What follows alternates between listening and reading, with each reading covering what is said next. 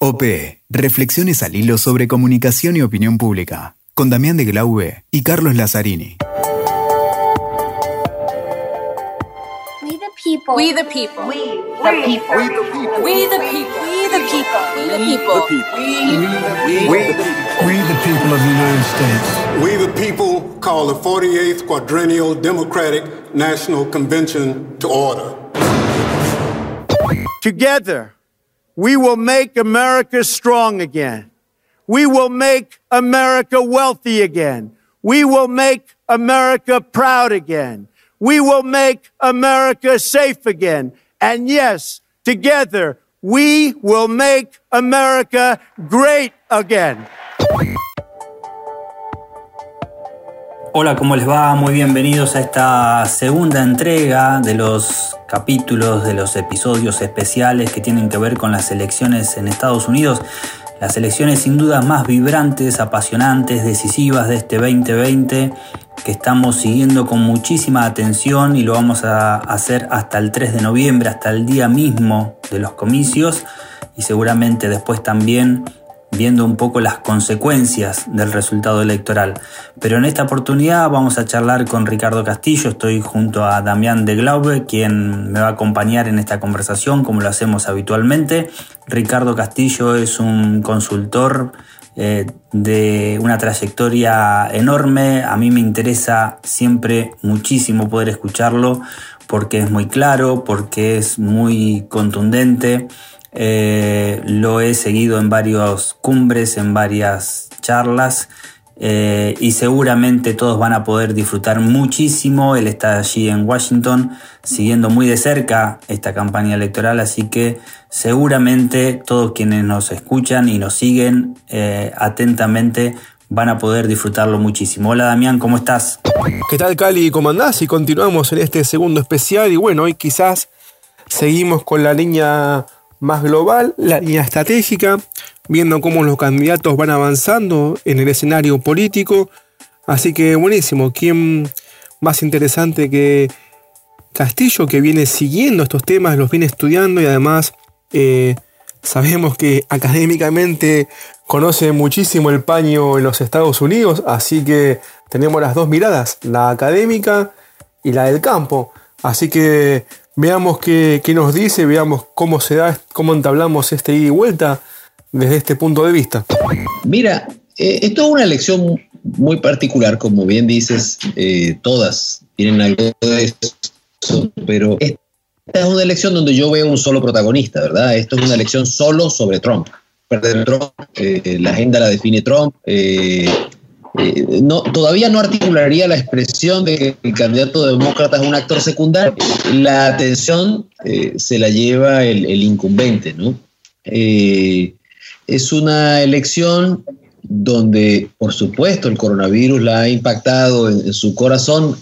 Sin ir muy lejos, en febrero las cosas pintaban diferente, ¿verdad? No, no pintaban como que ya estaba ganada, pero pintaban mucho más favorable para, para, para el presidente y a partir de ahí, bueno, podríamos resumir muy brevemente lo, que ha pasado, ¿verdad? Bueno, llegó el coronavirus, el, presidente en su estilo de hiperpresencia eh, tomó la batuta de la conducción, aunque él dijera que lo iba a liderar el vicepresidente, él salía en todas las ruedas de prensa y su estilo, que usualmente había sido una fortaleza, se convirtió en una debilidad, ¿verdad? Porque entonces el presidente todos los días peleaba en las ruedas de prensa, todos los días anunciaba cosas diferentes, todos los días decía que esto se iba a resolver o se iba a desaparecer. Eh, sus excentricidades verbales eh, comenzaron a articular contra la confianza que la población debe tener en un líder en un momento de crisis. Y a un grupo importante de electores les pareció que el presidente no se había tomado lo suficientemente en serio esta crisis y consecuentemente eh, le adjudican que una parte de la responsabilidad de las muertes y los y las pérdidas de empleo son producto de, la forma como él encaró esto. Capítulo 1. Capítulo 2, bueno, después vino el tema de George Floyd, ¿verdad? Del lamentable suceso que todos vimos, porque esto ya ha pasado otras veces en Estados Unidos, es una tensión permanente, pero ahora como que de verdad fue más grotesco, ¿verdad? Eh, lo vimos todos, un video muy fuerte, Y, y, además era en una plaza pública, no es que era en un callejón, no es que era en la noche, era una cosa espantosa. Y la reacción del presidente pues termina de, erosionar, en mi criterio, eh, su confianza, porque, mira, mi hipótesis es la siguiente. Estamos viviendo una crisis en la cual lo primero que demandan los ciudadanos es certidumbre, es calma. Y el presidente justo eso es lo que no está generando, ¿verdad? Eh, eh, repito, su fortaleza era pelear, generar agenda, y hoy la gente lo que quiere saber es, ¿se van a poner de acuerdo y me, enviar, me van a enviar otro cheque, sí o no? Y entonces, y cuando yo te escucho todos los días peleando con Obama, con el FBI, con China, con la Organización Mundial de la Salud, yo digo, Dios mío, ¿por qué no me explicas primero si me va a llegar el cheque y después, y después haces todo lo que tú quieras? Entonces, creo que eso le ha, lo ha desgastado. Pero bueno, al mismo tiempo, por supuesto, el candidato demócrata también tiene sus, dificultades. Eh, a diferencia del 2016, eh, el, tema interno se resolvió de una forma más amigable, donde eh, hay mejores condiciones de unidad, sin duda. Eso habría que destacarlo por el 2016. la forma en que Biden le ganó a Bernie y la forma en que llegó el coronavirus ayudó también a acabar con esa discusión y entonces los demócratas están unidos en un solo propósito, que es sacar a Trump. Pero bueno, Biden tiene dificultades, porque tiene las dificultades propias de un candidato que, muchas veces no genera la agenda. Eh, sin ir muy lejos, después de la convención, Trump logró uno de sus grandes objetivos, que era cambiar el tema. ¿Por qué digo que esto es tan importante? Mira, porque hay una dimensión estratégica que es la definición de los términos del debate.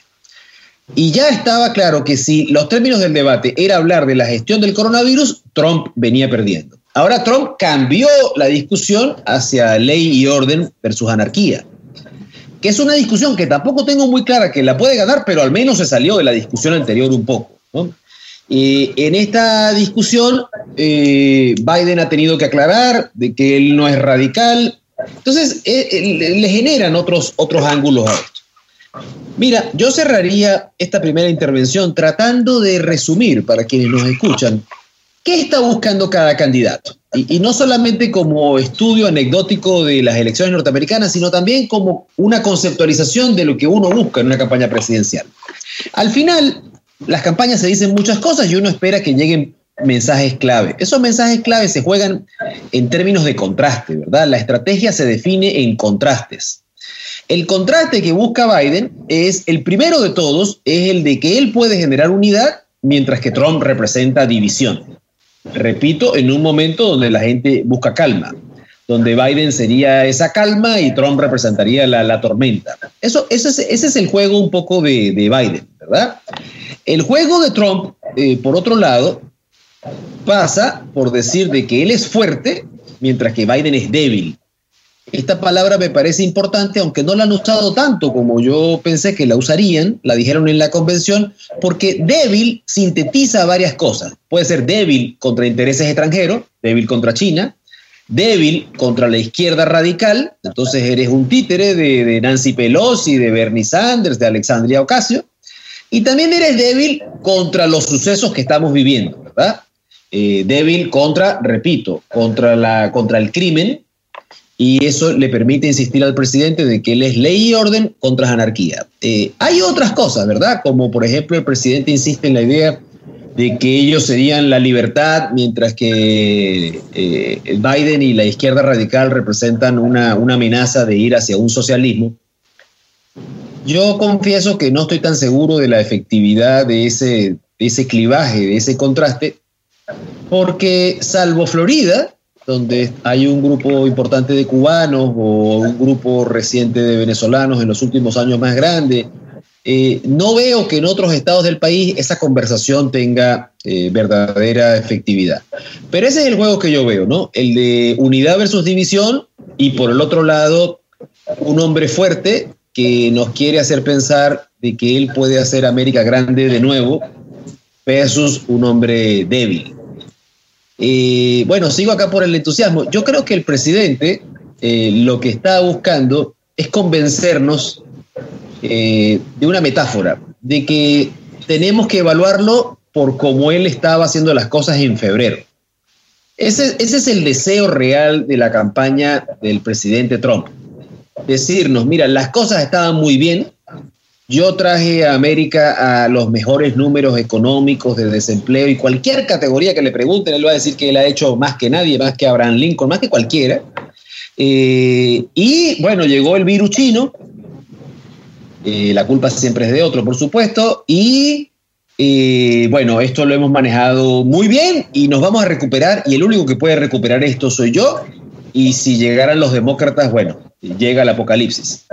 Eh, un poco en, el, en, el, tono habitual de él, que, ojo, a veces parece grandilocuente, pero es un, es un candidato muy aferrado a la narrativa, que es otro concepto que quiero compartir con quienes nos escuchan, que es, que es una palabra que usamos mucho en la comunicación política, pero a veces desglosamos poco. La narrativa tiene que usarse en categorías de amenazas, oportunidades, víctimas, villanos, soluciones y héroes. Y eso es algo que Trump hace muy bien. Definir cuál es la amenaza. Eh, y desde ahí, bueno, tratar de simplificar la discusión entre buenos y malos, fuertes y débiles, este, eh, etcétera, etcétera. Pero esa es como mi mirada inicial. Ahí te quiero hacer una pregunta. Eh, Ana y Paraguirre nos decían en la conversación anterior que tuvimos que esto era casi un plebiscito contra Trump. Vos empezás diciendo eh, la elección es sobre Trump, digamos, o sea, acá se va a votar a favor o en contra de Trump, pareciera. Te hemos escuchado en varias conferencias, yo tuve la oportunidad de escucharte en una en Madrid muy, muy atractiva, muy clara, y supongo que eso es parte de, también lo que repetirás en otros lados, que la estrategia es simple, no por eso sencilla, ¿no? Este, y en aquel momento, cuando desglosabas la narrativa de Trump, justamente, hablabas de ese, de ese enemigo, esos villanos, ese, mucho representado en el establishment, ¿no? Washington representando el establishment, los medios tradicionales representando el establishment. Casi no hacía falta aludir a Hillary, porque cuando estabas criticando a Washington, estabas criticando a, Hillary. Eh, Ahora, han pasado, ha pasado un periodo de gestión de Trump. Entonces, aquello que era una novedad de ir contra el establishment y demás, ese hartazgo con la política o lo que puede representar el establishment, han transcurrido cuatro años de gestión. ¿Sí? Este, ¿Cuánto de eso permanece de, Trump hoy en, esta campaña? Porque en aquel momento era novedad, su forma de usar las redes sociales, su forma de usar el Twitter este, y demás. Eh, para, para, usarlo como una herramienta para ir contra ese establishment. Eh, ¿Cuánto permanece? Y además, en esta, en esta simplicidad de las estrategias, ¿por qué se vota? Todos sabemos que la motivación del voto es por una o dos cosas, no por más. Digamos, algo manifestabas en tu introducción. Se vota por unidad y dispersión, se digamos, desapareció aquella motivación que era defender, ese nacionalismo de cerrar fronteras y defender a cierta, cierta clase de Estados Unidos. Digo porque la pandemia a nivel global nos está poniendo en esa posición de si viene un mundo más cooperativo e interrelacionado o de fronteras cerradas, ¿no? Son varias por ahí disparadores, pero un poco intento resumir aquello que has planteado. Bien, gracias.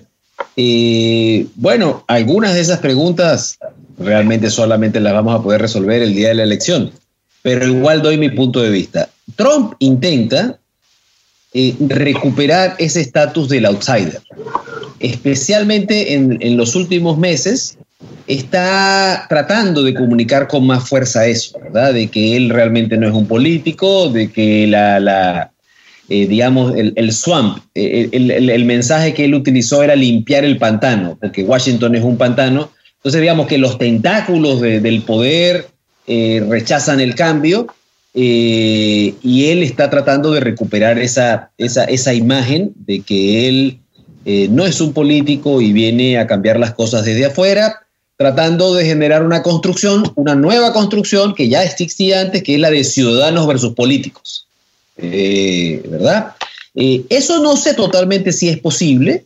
Eh, por supuesto, sus bases se lo compran. Tiene unas bases grandes y muy energizadas que aún en sus peores momentos lo mantienen como un candidato competitivo.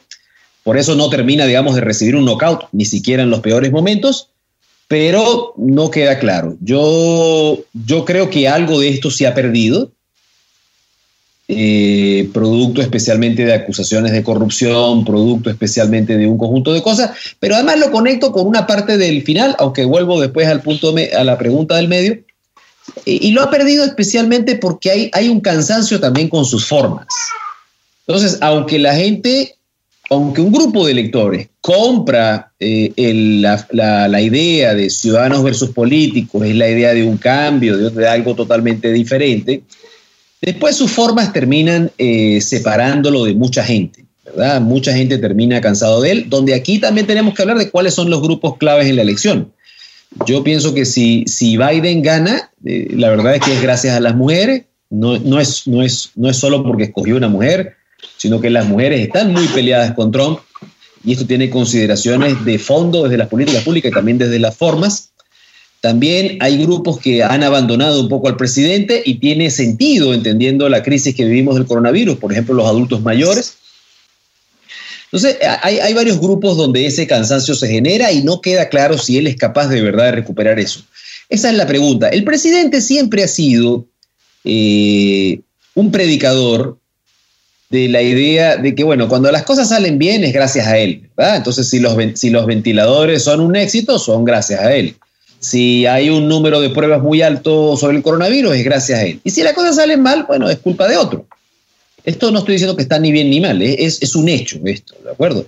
Pero creo que hoy, repito, hay que tratar de entender qué siente la gente eh, en Argentina, en donde sea que nos escuchen, en México y también en Estados Unidos. Yo creo que la gente vive, si me permiten, angustia. Esta es la palabra que para mí resume lo que estamos viviendo.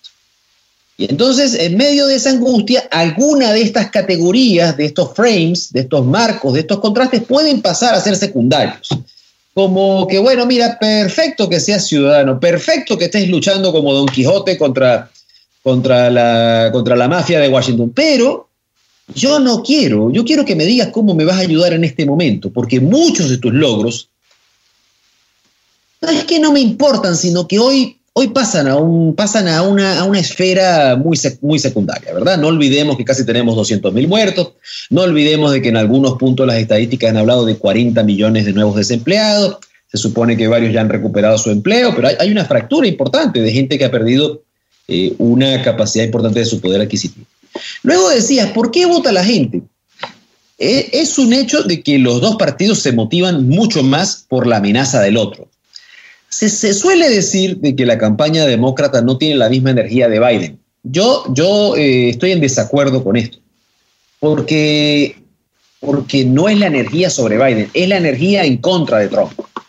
Y el votante demócrata, tanto institucionalizado dentro del partido alrededor de Biden, como en otros satélites, digo, los que están con Bernie, los que están con, otros, con otras causas, los que luchan a favor del control de armas, los que luchan a favor del derecho de las mujeres de, definir sobre su propio cuerpo. Entonces, están muy energizados porque ven en Trump una gran amenaza. Entonces, ¿por qué vota la gente? ¿Vota por miedo o por esperanza?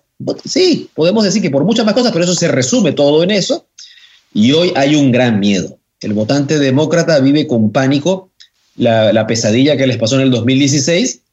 Eh, o sea que esta es una elección que van a vivir con mucha angustia y el votante republicano sabe que, está todavía con Trump, sabe de que no la tienen sencilla eh, y de que atacar a Biden, no, me quiero detener aquí, no ha sido tan sencillo, no, no ha sido tan, no ha sido igual que como en el 2016.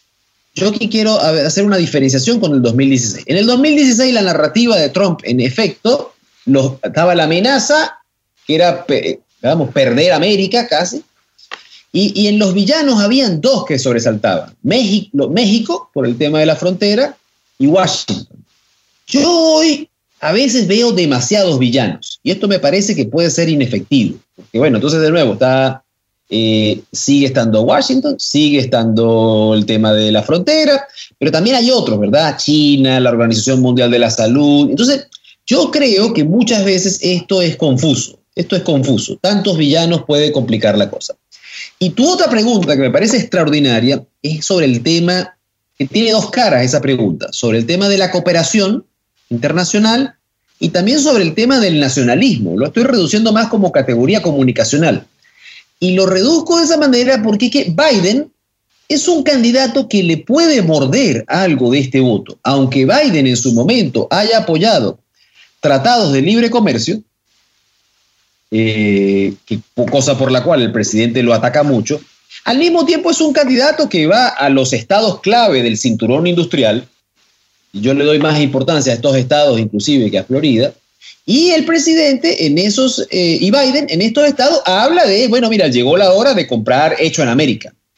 Eh, y hay electores que ven en Biden un candidato que también puede enarbolar ese discurso. O sea, que si yo estuviera en la campaña de Trump, lo que más me asustaría es escuchar a Biden hablar de esto de hecho en América, porque no, no hay duda de que uno de los votantes clave de Trump en 2016 fueron los trabajadores y sus familias eh, que sintieron eh, que al fin había llegado un candidato a hablarles de lo que ellos querían escuchar, de la reivindicación de la manufactura, por decirlo de alguna manera. Entonces, bueno, tenemos esas, todos esos matices en la campaña.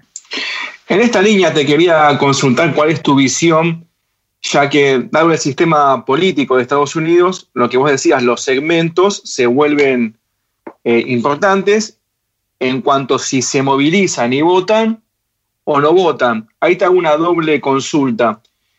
Así como hay muchos villanos del lado de Biden, también hay muchísimos segmentos, las mujeres, eh, los latinos, etcétera, etcétera. Esto no perjudica quizás a la hora de la movilización el día de la elección la estrategia de Biden y en segundo lugar, ¿cómo contrasta esto con la vieja estrategia de Trump del voto del American White Man, digamos, el que bien decías vos, el trabajador, el sueño americano, la América más tradicionalista.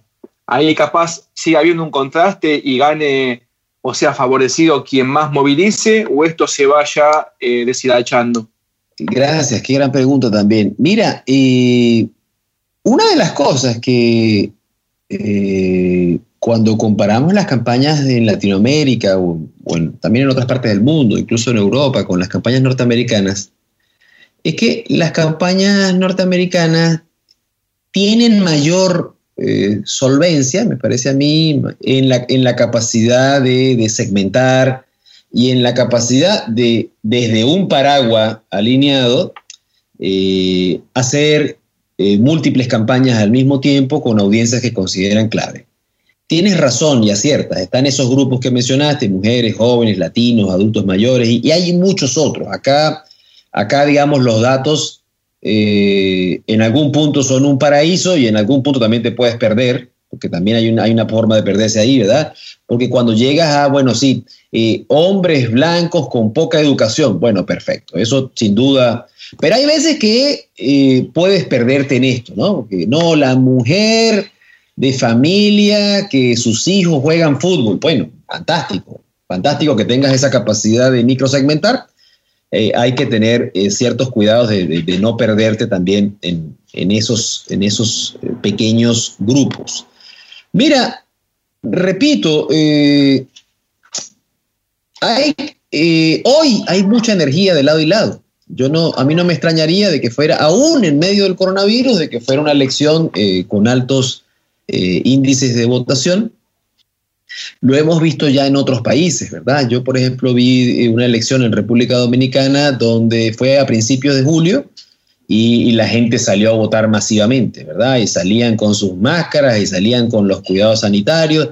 Y, y, cuando, digamos, cuando estás convencido de que hay una amenaza muy grande, vuelvo con, esa, con ese tema, porque ese es el gran motivador, ese es el gran movilizador la movilización no se da, como a veces pensamos en Latinoamérica, únicamente desde que venga Damián a mi casa y me, diga, Ricardo, tenemos que irte a llevar a votar. Bueno, eso también existe, pero ese no es el gran movilizador. El gran movilizador es que yo digo, mira, me da miedo ir a votar, pero me voy a poner mi mascarilla y voy a tener cuidado de, de, mantener la distancia social y voy a ir de todas formas. Entonces, yo creo que va a haber un gran número de votantes porque de lado y lado, repito, hay un, hay un gran sentimiento de amenaza.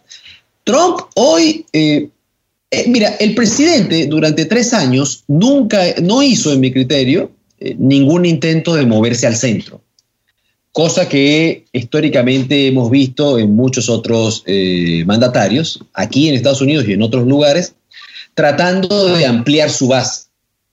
Eh, no podemos olvidar que en el 2016 lo que él hizo fue un milagro, ¿verdad? Eh, ganó varios estados por pocos, por pocos votos, lo cual implica que con solamente perder pequeños porcentajes en esos estados, la elección ya se le vuelve inviable. Sin ir muy lejos hoy, de los 7, 8 estados eh, swing, como le dicen en Estados Unidos, o battleground, él tendría que ganar 4 o 5. Biden solamente tendría que ganar 2 o 3. Entonces, yo la estoy viendo hoy, eh, difícil para el presidente. Eh, tengo algunas dudas importantes que igual las comparto. ¿Cuáles son mis dudas? También, yo también me hago preguntas. Bueno, mi duda es si Biden puede ser un candidato eh, que termine de convencer a la gente de, de, que él puede ser un cambio, cuando es un hombre que tiene más de 40 años en la política, lo cual es uno de los ataques importantes del, del presidente. Las elecciones, en todos lados pensamos que el ataque es muy fuerte, pero en Estados Unidos es despiadado. aquí la intención es demoler, al contrario, es demoler, es tumbarlo, es, darle un knockout. Y, eh, pero, bueno, eso. Mi segunda duda son los debates.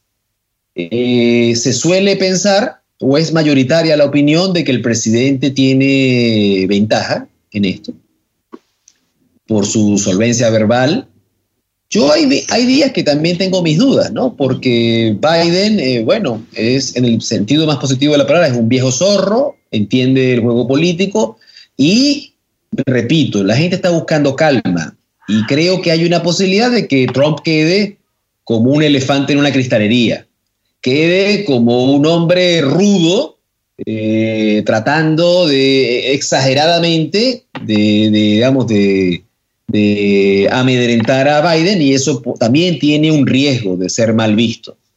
Eh, ¿Qué otras dudas tengo? Bueno, tengo mis dudas de si va a arreciar el ataque sobre Biden, de que, de que está senil. Esto, eh, confieso que me duele que la política a veces eh, utilice estas herramientas, pero bueno, ya lo han hecho, ya lo han hecho los republicanos. En las convenciones lo vimos, que en algunos casos lo dijeron eh, implícitamente, en otras no tan implícitamente, y ya han habido spots, eh, digamos, de, la campaña del presidente que, claramente tratan de decir que a este hombre se le va, se le va un poco la cosa, ¿no? Eh, eso me preocupa, el efecto que puede tener, no estoy seguro. Y, y la otra duda, pues ya la planteamos desde alguna de las preguntas de ustedes.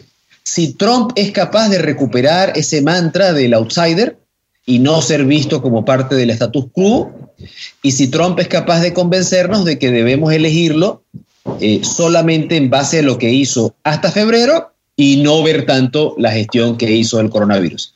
Esas son las preguntas que yo tengo.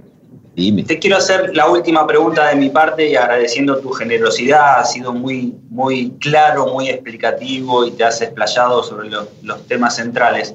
Simplemente una, una, una consulta a nivel herramientas, digo, así como en su momento, nada, casi el protagonista parecía ser el Twitter de Trump, eh, en su momento la Big Data, la inteligencia artificial, eh, estás viendo, bueno, los medios tradicionales, no tradicionales, estás viendo algo que sobresale en esta campaña, algo, algo nuevo que sobresale en esta campaña y estás viendo algún consultor, algún colega al que le tengamos que prestar especial atención que está haciendo algo novedoso en alguno de los campamentos de campaña?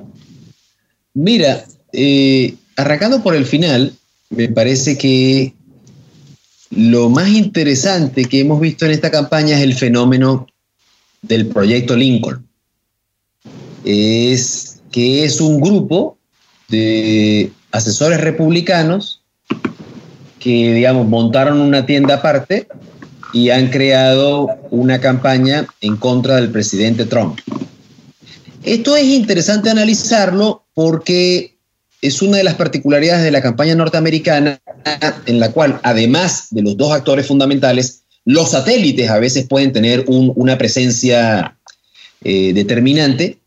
Y digo esto porque al final el gran objetivo de esa campaña eh, pasa a ser deteriorar eh, una parte del margen que el presidente tiene con los republicanos desencantados. Si el presidente pierde un pedacito de esos, de esos republicanos, yo en mi criterio es, ella es eh, jaque mate. Entonces, vale la pena analizar esto tratando de verlo con lentes conceptuales, no únicamente desde el estudio de la campaña norteamericana, para ver cómo algunas de estas cosas son aplicables en nuestros países. Mira, aquí se menciona de que, a ver, el presidente por un lado es el rey de Twitter, sin ninguna duda, porque lo que dice marca la agenda. Al mismo tiempo entendemos de que la verdadera arma que tuvo en el 2016 fue Facebook, ya lo mencionaste en tu pregunta, por la capacidad que ellos tienen, esto también hay que decirlo para quienes nos escuchan, de generar múltiples contenidos y participar de múltiples comunidades al mismo tiempo y, hacer, eh, y entonces piensan de verdad en un sentido de comunidad y de red social.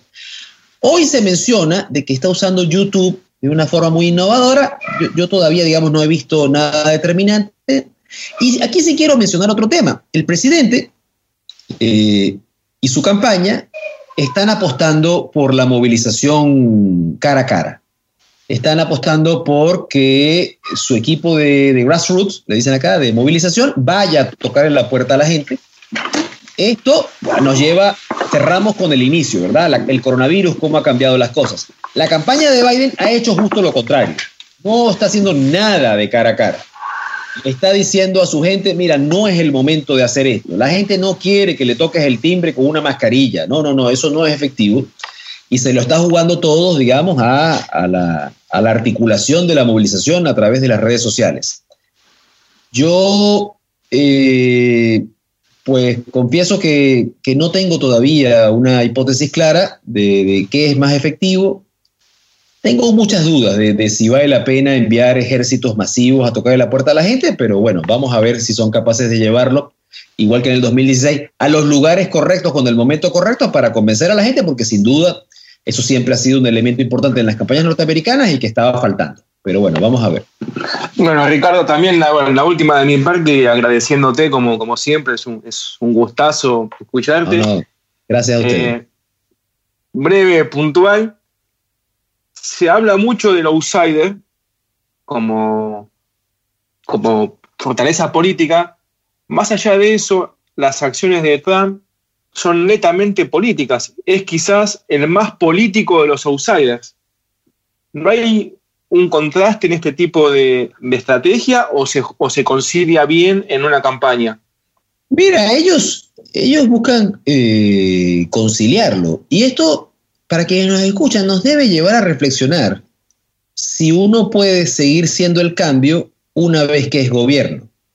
Esto es una reflexión eh, vigente, especialmente yo diría que en las últimas dos décadas. Antes, de alguna manera, asumíamos que, bueno, yo puedo ser el cambio en la campaña y después ya soy. Disculpame, Ricardo, te he escuchado en esa, en esa conferencia de Madrid, no sé si lo he repetido, que, que nunca abandonarías la palabra cambio en una elección, en una campaña, digamos. Claro con un agregado, ¿no? El nuevo cambio, el cambio no sé qué, pero siempre el concepto de cambio presente. O el cambio avanza, o, vamos por más cambios, o lo que sea. Y Trump de alguna manera intenta eh, hacer esto, ¿verdad? Keep America Grey. Eh, claro, entonces él intenta convencernos, él intenta convencernos de que la transformación, que es más que un cambio, que él eh, nos prometió, fue un hecho y que puede volver a hacerlo solo él. Ese es, digamos, el, resumen que él nos hace. Para algunos votantes, para quienes se oponen, sin duda, hay contradicciones ahí, pero para quienes lo apoyan, eh, eh, eh, ese digamos, esas son las cartas, y por eso también lo aman, ¿de acuerdo? Entonces, por eso genera tanta, tanta división, o amor, u odio en algunos, porque, bueno, ven en él también formas muy diferentes. Al final, esta elección, igual que otras recientes en Latinoamérica y en el mundo, nos van a llevar a pensar de si quizás se está acabando o por lo menos mermando un poco la rentabilidad de los liderazgos polarizadores. Digamos, esto lo vimos con Trump, lo vimos con Bolsonaro, lo vimos con López Obrador en México, lo vimos con muchos otros casos, antes de ellos también. Hoy, repito, siento que al menos en el corto plazo la gente está buscando un poco de calma, ¿verdad? Calma, che, que ahorita estamos para otra cosa, después peleamos, pero ahorita necesito... Y quizás eso puede ser eh, uno de, de las brisas frescas más importantes de esta elección, porque creo que sin duda el mundo, esto lo conecto con una pregunta anterior, el mundo sin duda necesita cooperación, necesita consensos, necesita, necesita política en el sentido más importante de la palabra, necesita dejar de echarle la culpa a los demás y la gente necesita soluciones. Así que bueno, veamos cómo termina esto y hablamos también por allá por los días de la elección. Y bueno, Cari, a mí es sumamente interesante esto, ¿no? Vemos como veníamos pensando en este escenario que la elección es más que nada sobre un candidato que impone la agenda, que se vio con esta cuestión de la pandemia, que nadie pensaba en el mundo, en dificultades, una economía que se mueve tanto hacia atrás como hacia adelante de manera muy dinámica, lo cual a veces lo condiciona, a veces lo ayuda. Los temas de las culpas, el enemigo siempre tan interesante en el escenario, y un Biden que busca los segmentos, que busca aquel voto integrador. Así que bueno, vemos que es una contienda casi, casi eh, de esas históricas de paso a paso, de estrategias, donde cada punto vale y donde yo me detengo en esto, ¿no? Eh, veíamos que el outsider, yo lo califico como el no político más político de los últimos años, generó en la elección anterior lo que hablábamos acá, un, milagro, ¿no? Parecía que no, que no podía y ganó. ¿Y quién te dice que esta elección no está generando las, mismas condiciones? Más allá de lo que sea victoria o no, está generando mucha competitividad, lo cual es sumamente interesante. Antes de la pandemia tenía un escenario muy favorable, ahora, bueno, eh, más cuestionado, pero veamos que es, una, quien actúa en el mapa político de un modo que condiciona la agenda y el mapa, entonces estamos hablando de alguien que más allá de su definición de outsider, gestiona la política mucho mejor que los políticos. Sumamente interesante en estos tiempos, ¿no? Estoy seguro, Damián, que así como disfrutamos nosotros, quienes nos escuchan, quienes están escuchando este podcast, lo deben haber disfrutado también. Castillo es esas personas apasionantes. Eh, y en este tema específico de la elección en Estados Unidos creo que es sumamente útil poder conversar con él y escuchar sus conceptos. Eh, un especialista en todo lo que tiene que ver con estrategia. Un enorme placer. Ojalá lo hayan disfrutado. Damián, este, nos estamos despidiendo y seguramente nos vamos a encontrar en la próxima entrega de estos capítulos, estos episodios especiales, elecciones en Estados Unidos. OP, reflexiones al hilo sobre comunicación y opinión pública, con Damián de Glaube y Carlos Lazzarini.